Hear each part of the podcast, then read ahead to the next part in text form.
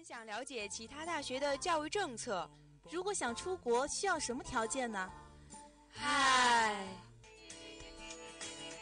最新最前沿的教育信息，最酷最闪亮的高校动态，欢迎您准时收听《教育时空》，让您第一时间掌握教育风向标。就是它了。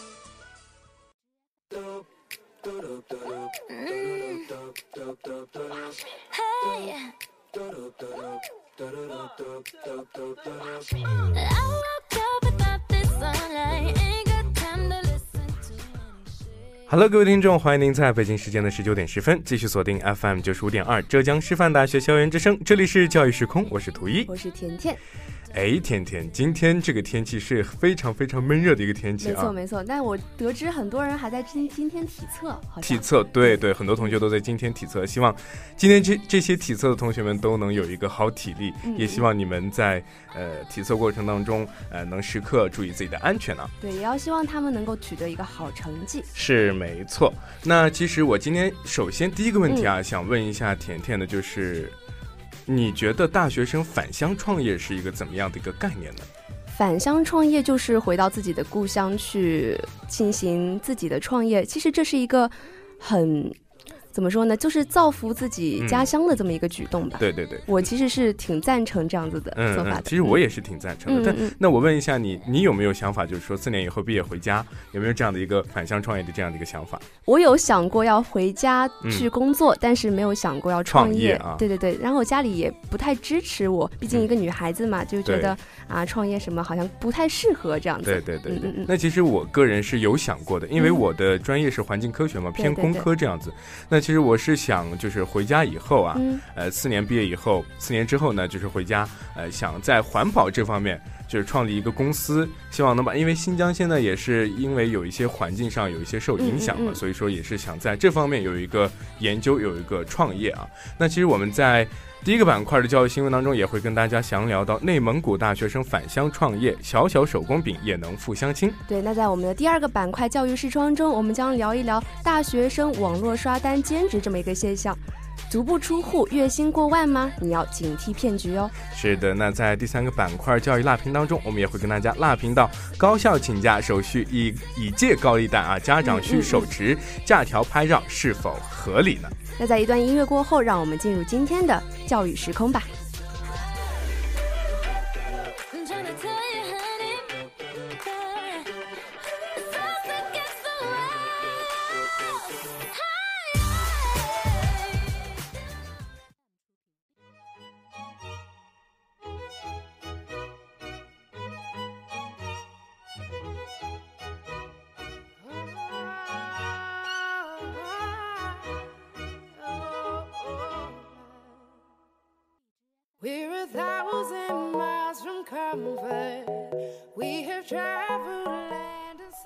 现在我们一起来到了第一个板块教育新闻。教育新闻当中的第一条资讯是我校与北京语言大学共建汉语国际传播联合研究中心。在四月十二号，由我校与北京语言大学合作共建的汉语国际传播研传播联合研究中心在我校揭牌啊！北京语言大学校长崔希亮、我校校长甄梦壮出席了仪式并致辞。呃，长久以来呢，我校在汉语国际教育事业上也是取得了一些不不俗的成绩啊，先后在乌克兰、科麦隆、坦桑尼亚、莫桑比克、美国建立了五所孔子学院和三个孔子课堂，是全国唯一一个三次获得孔子学院中方先进合作机构荣誉称号的地方院校呢。没错，那我们的。啊，北京语言大学呢，也是国内较早招招收留学生的一个高校，在汉语国际传播方面呢，也是积累了一定的经验。那我们所在的浙师大呢，也是国内非洲研究处于比较领先地位的高校，在相关的领域也是积累了丰厚的经验。加强高校之间的学术交流还有研究呢，也是对大学人才培养、科学研究、文化传承、创新等等方面的延伸还有扩展，这样也有利于加强高校之间在学术文化交流。流领域的友好交流的广度还有深度。那此次的合作呢，也将充分发挥双方高校的优势，将汉语国际传传播事业做出最大的贡献。哎，对，没错啊，也是据了解呢，我校先后在乌克兰、科麦隆、呃、莫桑比克、坦桑尼亚、美国建立了五所孔子学院和三个孔子课堂啊。呃，国家的汉办浙江省教育厅也先后在我校设立了孔子学院非洲研究中心，嗯呃，浙江省的孔子学院师资选拔培训中心分别开开展对非浙江省汉语国际推广师资选拔培训储备及相关的一些工作。除此之外呢，我校近期还与意大利西耶纳大学、佛罗伦萨华文学校，呃，建立了浙江师范大学西耶纳大学西耶纳大学中意文化交流中心、意大利汉语教育中心。那么这这次的汉语国际传播联合研究中心的建立呢，也是标志着我校汉语国际推广工作的进一步的深化。对，那没错。那甜甜也是觉得这次有这么好的一个机会，让浙师大与北语。这样进行合作，创建汉语国际传播联合研究中心呢，也是一个非常好的机会，将两校的优秀资源，呃，整合起来，实现强强联合。那为了实现国家的汉语国际传播事业的发展，然后深化中外教育合作与交流，做出更大的贡献，也希望浙师大的所有学子们可以好好的利用这个平台来扩展自己的知识面还有视野。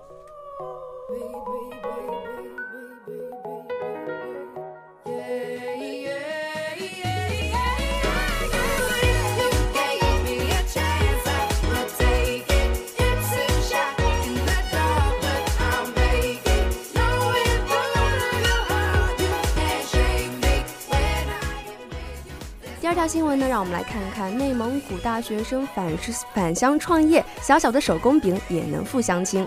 有一句话叫做“城乡天地宽，在哪儿都能奋斗”。两年之前，就在这样的理念之下呢，内蒙古的农业大学毕业生张嘎就决定返乡。在回乡一年的时间里，他时刻在琢磨，嗯，自己应该干些什么呢？所以，当他看到周围的邻居来他家订购父亲加工的手工饼的时候，哎，突然就意料到农家饼的。农农家人的这个绿色生态的手工定制食物呢，也能够满足不同人群的营养需求。一个小小的饼也可以按需制作，未来可能会有很好的市场前景。是的，那在互联网时代长。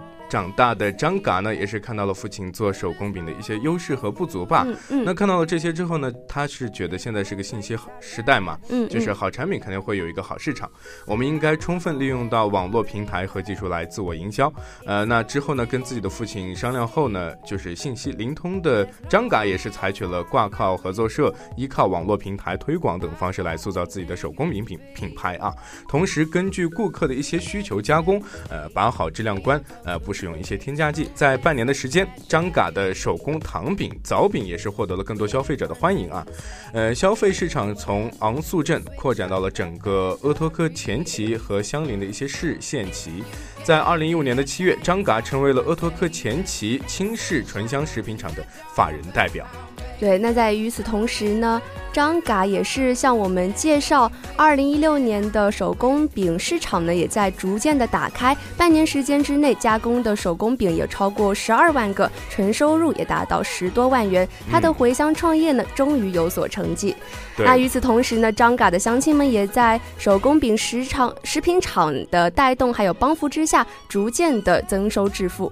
张嘎呢也告诉记者说，在这片贫瘠的土地上，看到乡亲们的生活正在慢慢的变好，他就感到很知足了。所以说，选择回乡创业，建设可爱的家乡，是一件很美好的事儿。对，我觉得甜甜说的特别没错啊。嗯，因为现在在互联网的这样的一个时代嘛，处处都是一个商机，只看你就是能不能抓住这样的一个机会吧。对对对。因为我们刚才在节目的开头也是有聊过，就是说大学生创业，对回乡创业是怎么样的一个概念，或者是有没有觉得这样一个能接受的这样一个度啊？嗯，其实我觉得这样是个非常好的一个行为。毕竟返乡创业可以就是加强或者是发展自己家乡的一些经济水平。没错，那他对于张嘎，我们新闻中的这个张嘎呢，也对于生活非常的有他的细致入微的观察，以及他造福家乡的这么一个精神，也值得我们所有人学习。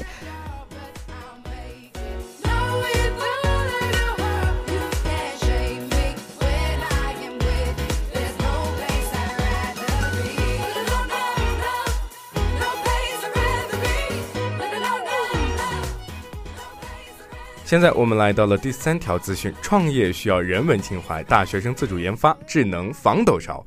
每年的四月十一号呢是世界帕金森病日啊。尽管它是一种非常常见的神经功能障碍疾病，但对其可怕之处是给生活造成了不便，却知之甚少啊。嗯嗯嗯，最常见的就是一些手抖的一些行为，对。因为手抖嘛，就是帕金森病人连好好吃一顿饭都成了一个奢望啊。日前毕业于华中科技大学的深圳市真洛科技有限公司的 CEO 任康这样说的啊。对，在二零一三年的，在二零一三年，任康就敏锐地捕捉到了智能医疗设备的这个商机，在深圳成立了他的真洛科技有限公司。他带领的团队呢，也在全国调研了八十多个帕金森患者，平均每个人也做了四个小时的访谈。所以说，光光这个访谈的数据呢，就长达了三百多个小时。所以说，嗯，几乎每一个帕金森病人都有不同程度的抑郁症。所以说，也是由这些调研经历吧，让他更加的坚定了自己的决心，一定要做一家有人文情怀的公司，去生产出更好的产品，以减轻病人的痛苦。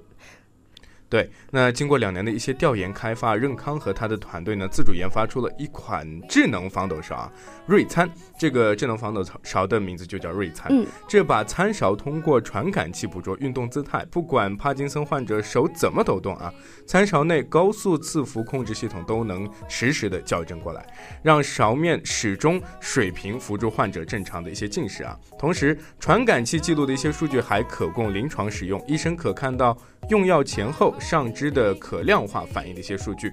对，那此外呢，仁康还是瞄准了解决帕金森冻结步态的难题，在新一代，在第一代的防抖勺的基础上面，又推动了这个运动障碍解决方案，包括瑞餐智能防抖勺二代，还有步态辅助两类的原型系统，从进食还有步行两项身体的基本机能入手，帮助我们的帕金森及颤。震颤患者重塑生活的信心。那他的公司还帮助了帕金帕金森的专家建立了全国帕金森临床数据库以及数据挖掘分析系统，在学术领域也是建立了新的探索方式。哎，没错啊。那其实我们也是知道这样的一个呃，任康他是通过这样的一个方式啊，就是进行了一些自主研发，对，给这些有帕金森患者的这些呃。这些患者提供了更好的一些便利啊！对对对，也是给予了自己的关怀，这么个做法也是值得点赞的。对，值得点赞的。我觉得以后我们的一些自主研发团队啊，也是要时刻的去出于一些关怀的一些方式，对，要有更多的人文精神。是。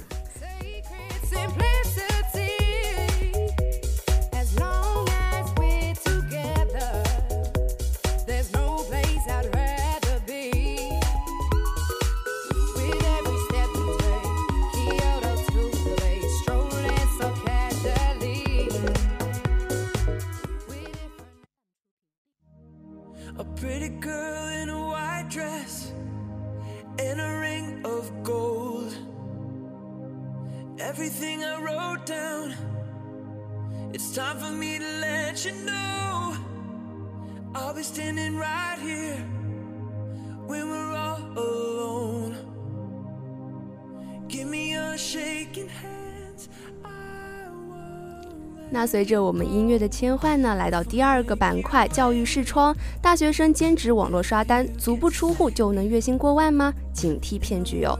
那相对于我们已经进入了大学的大学生来说，涉世我们毕竟还涉世未深嘛，所以说依靠网络刷单做着足不出户，然后月薪过万的美梦也是有很多很多人是这样子的，他们就不想挣，不曾想就是投入多少钱，然后就能够创。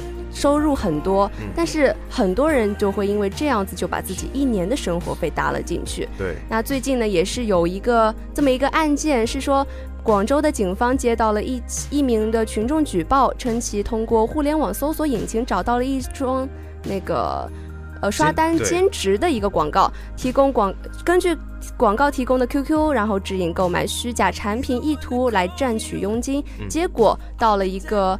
金额比较大的单的时候，就发现他的返款就根本无法到账，他承诺返款的那个诈骗团伙呢也，突然间消失，这才让他意识到他自己原来上当了。对对对，其实刚才听到甜甜这么说啊，就是也是感觉到了我们身边这样发生的一些案件还是蛮多的，也是蛮厉害的啊。所以说，我们应该就是研究一下，就是这些产生这些诈骗现象的一些原因啊，比如说。大学生想要实现自身价值的一些渴望吧，呃，大学生现在是步入一个非常特殊的一个成长阶段啊，对于自己的一些能力和价值有了一个较为准确的一个定位吧，没错没错，也是希望通过自己的努力来证明自己的实力。对，但是因为自己专业水平的一些限制呢，一般较为专业的一些工作对于他们来说是难以触及的。而网络刷刷单现象刚好符合大学生的一些高工资、低门槛的一些心理吧，从而使大学生都有了一些想进行的一些尝试。那我觉得第二点就是大学生，嗯，大多都是缺少一些社会经验的，嗯，比如说现在的大学生普遍具有一些，呃，社会阅历少呀，工作时间零碎，网络安全防范知识欠缺等一些特点啊，对常见的一些网络诈骗手段缺。少基本的一些鉴别能力，容易轻信网络诈骗广告，很容易上当受骗。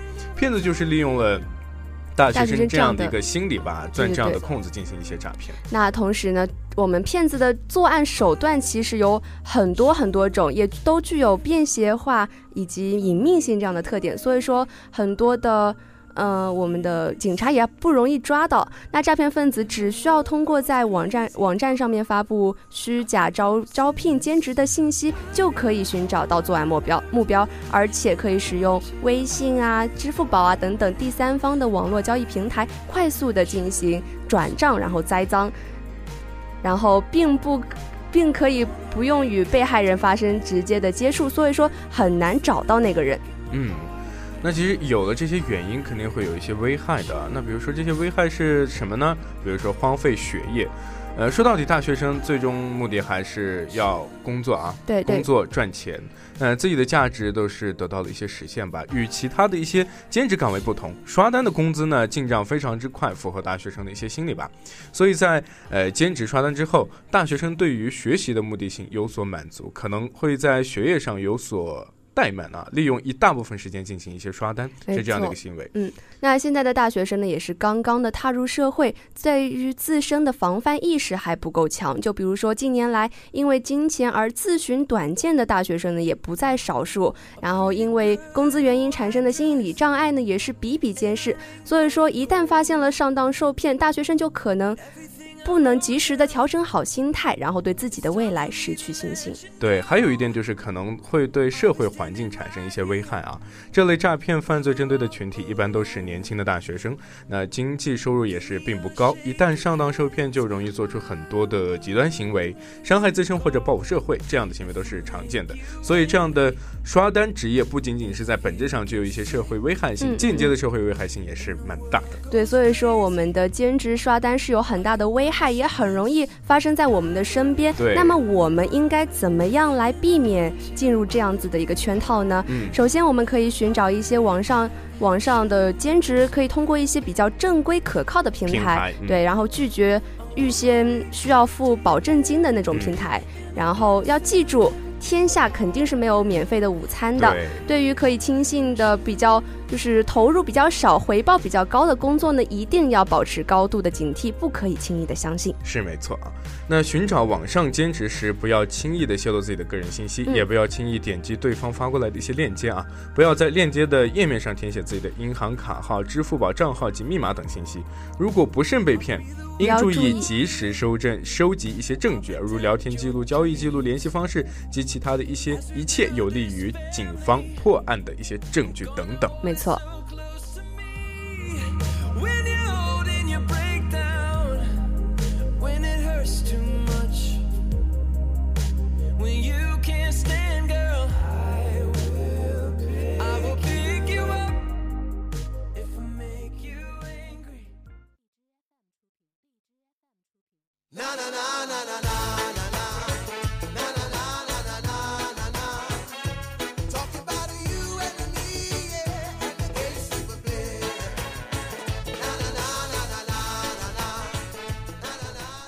哎，嗯，欢快的音乐开始了。那么我们第三板块的教育辣评也要开始了啊。那我们的辣评就是高校请假手续已借高利贷，家长需手持假条拍照是否合理呢？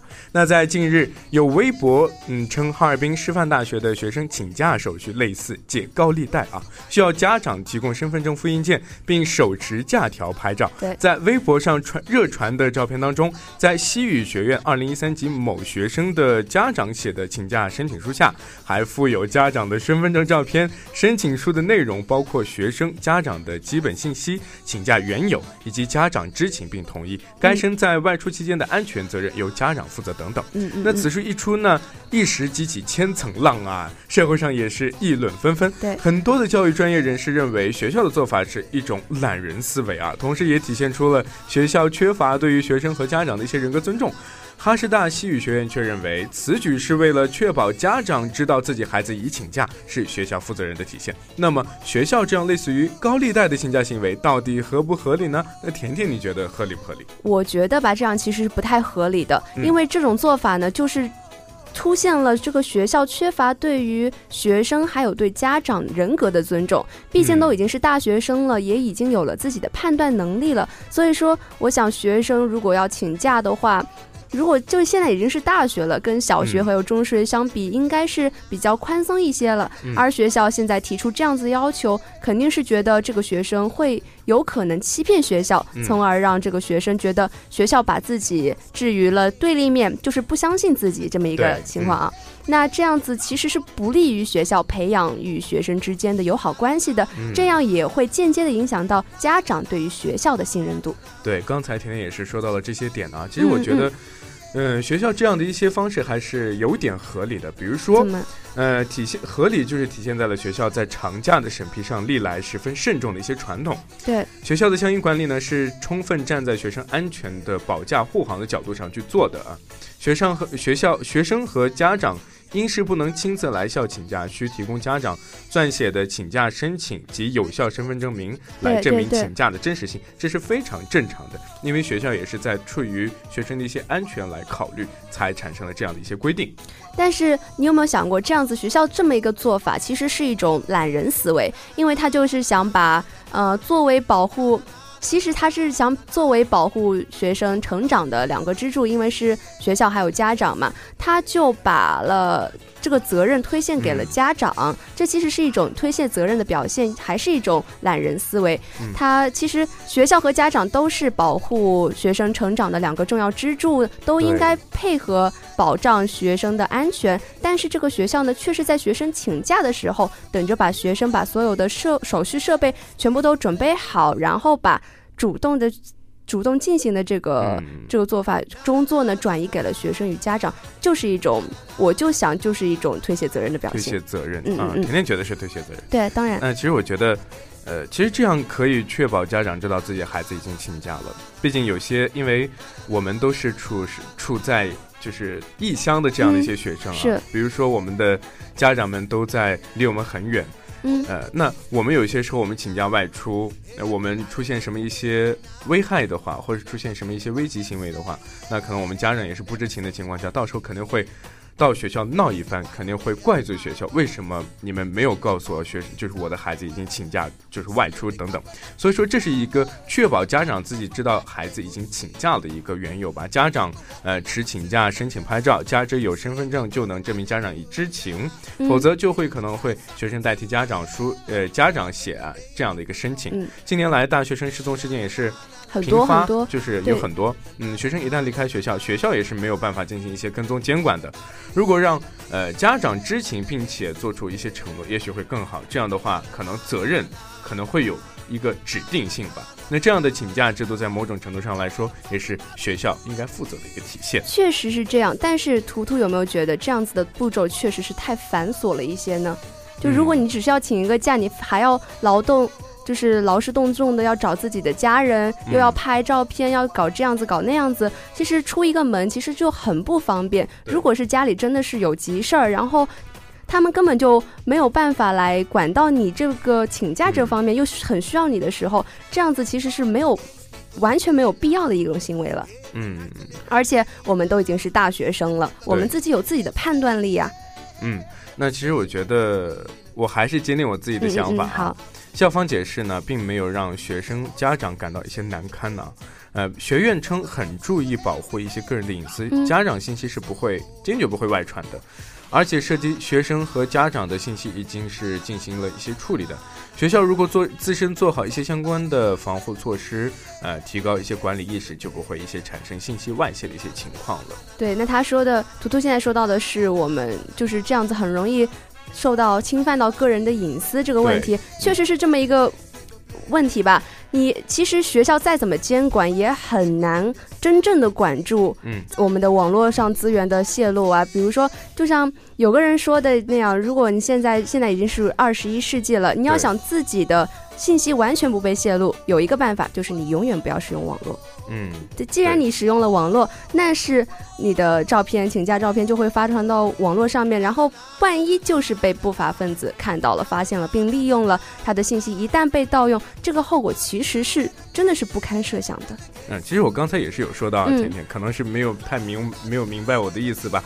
其实我觉得，呃，高校这样的一些呃行为肯定是有一定的。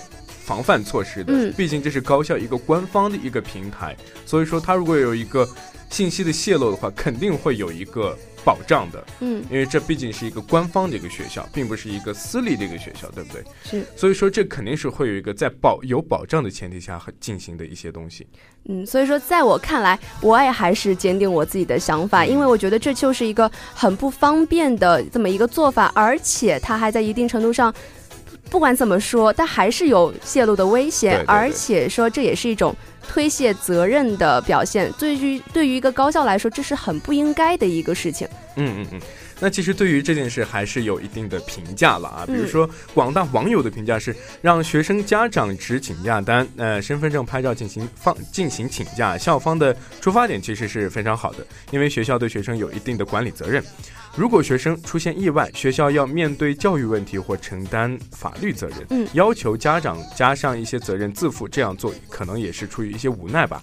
其实这样的方法也是可以进行改良的，比如，呃，说在遇到家学生请长假的这样的时候啊，学校可以主动的联系家长进行一些沟通，确认并记录在案，这样既避免出事后被找后账，也可以避免目前这样一些尴尬的情况的发生。没错。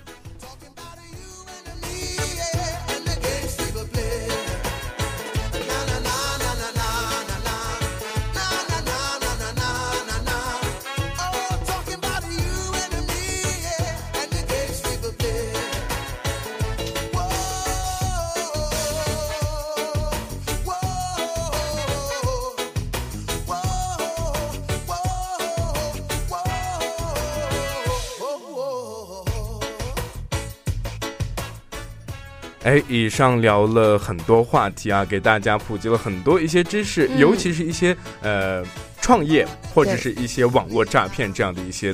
这些点都是我为大家普及到的一些点。那播到了这么多内容，还是要回顾一下我们之前所播到的一些内容啊。那我们在第一个板块教育新闻当中，也是跟大家呃播到了我校与北京语言大学共建汉语国际传播联合研究中心，对，以及我们的内蒙古大学返乡创业，还有一些比较有人文情怀的创业的故事，以及我们的第二个板块教育视窗中，我们讲到了大学生网络刷单兼职，足不出户就能月薪过万的事情，这可能是个。骗局，哎，对，那在第三个板块教育拉评当中，也是跟刚刚跟大家拉评到了高校请假手续，以借高利贷，家长需手持假条拍照是否合理呢？那其实今天的教育时空也是做的非常的轻松，非常的开心，也是希望大家听完我们的教育时空当中，也是有所收获，也能把自己的心情。能好一些，好一些，对对对，也是现在看到的时间，我们也是要结束我们今天的教育时空了。我们下一期的教育时空跟大家不见不散。我是今天的主播图一，我是甜甜，我们下期再见，拜拜。